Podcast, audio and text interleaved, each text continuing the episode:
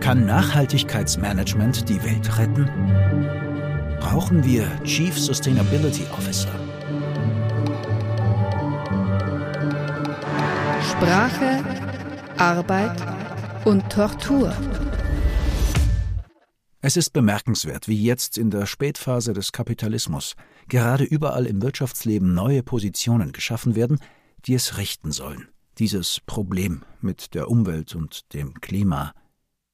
Warum fällt mir dazu H&M und Grunge ein?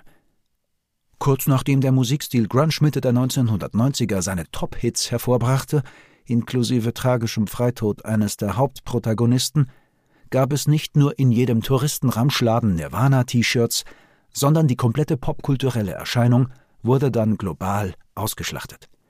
Das Slackertum, also die äußerst geringe Bereitschaft, sich anzupassen und Leistung abzuliefern, und die dazugehörige Art, sich zu kleiden, wurde plötzlich überall feilgeboten.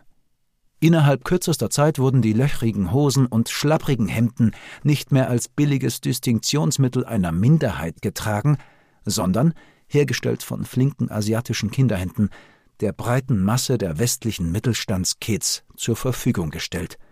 Der Slacker-Style ging auf im H&M Super Sale. So machte das halt, der Kapitalismus. Egal ob Punk, Grunge oder Bio-Bewegung, alle auf alternative Lebensmodelle abzielenden Strömungen werden aufgesaugt, ausgeschlachtet und ausgespuckt.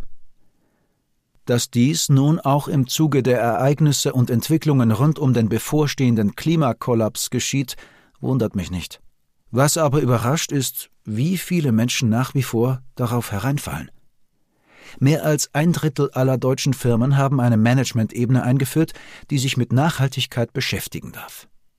Eine Studie für die PwC Deutschland Anfang 2022 hat 1640 Unternehmen in 62 Ländern befragt. Das Ergebnis? Rund 30 Prozent dieser Unternehmen haben eine Position des CSO besetzt, also des Chief Sustainability Officers, der oder die Chef des Nachhaltigkeitsbüros. Hinzu kommen 49 Prozent, die eine Management-Ebene darunter einen CSO Light eingeführt haben, der nur einen Teil der Themen verantwortet, etwa Corporate Social Responsibility, übersetzt unternehmerische soziale Verantwortung. Lediglich jedes fünfte Unternehmen verfügt 2022 über keine Funktion, die sich mit Sustainability beschäftigt. Nachhaltigkeit ist also ein Thema, das jetzt alle bespielen, wie man so schön sagt, weil es angesagt ist und ein gutes Gefühl vermittelt. Das ist gut. Gut vor allem für die Außenwahrnehmung des jeweiligen Unternehmens und gut für das Gewissen der Beschäftigten. Ist es auch gut für den Planeten? Wird es etwas ändern am Kern der Ausrichtung eines Unternehmens? Haben die Personen auf diesen Positionen etwas zu sagen, wenn es ums tatsächliche Geschäft geht, also wie das Geld verdient wird und vor allem für wen?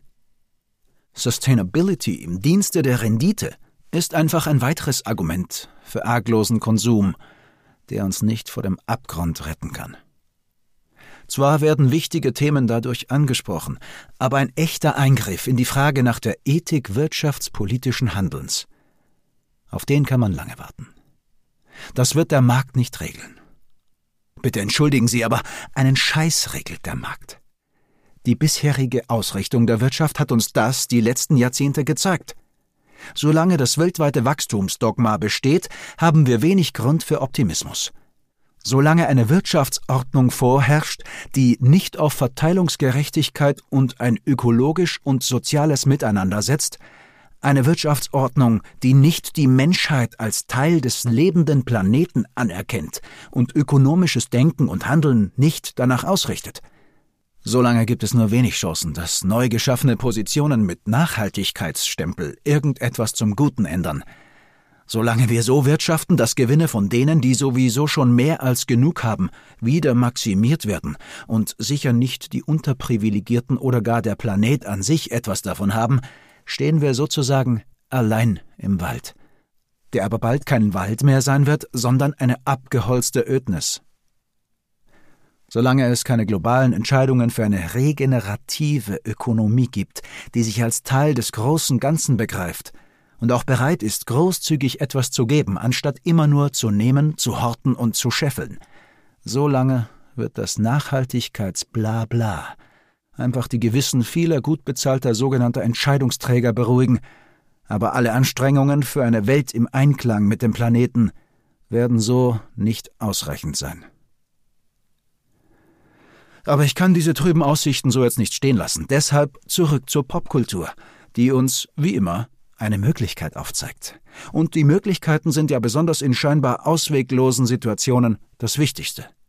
Ich möchte Sie, verehrte Hörerschaft, mit einem Songtitel entlassen, der Teil einer ökonomischen Neuordnung für das 21. Jahrhundert sein sollte. Denn immer wenn die jahrzehntealte Forderung Brecht die Macht der Banken und Konzerne in meinem Kopf eine Endlosschleife dreht und ich Gefahr laufe, in Frustration zu versinken, denke ich an den Songschreiber Fanny van Dannen und sein Lied Baut kleine geile Firmen auf, baut kleine geile Firmen auf, baut kleine geile Firmen auf. Baut kleine geile Firmen auf, baut kleine geile Firmen auf, baut kleine geile Firmen auf. Und schon geht alles wieder etwas leichter.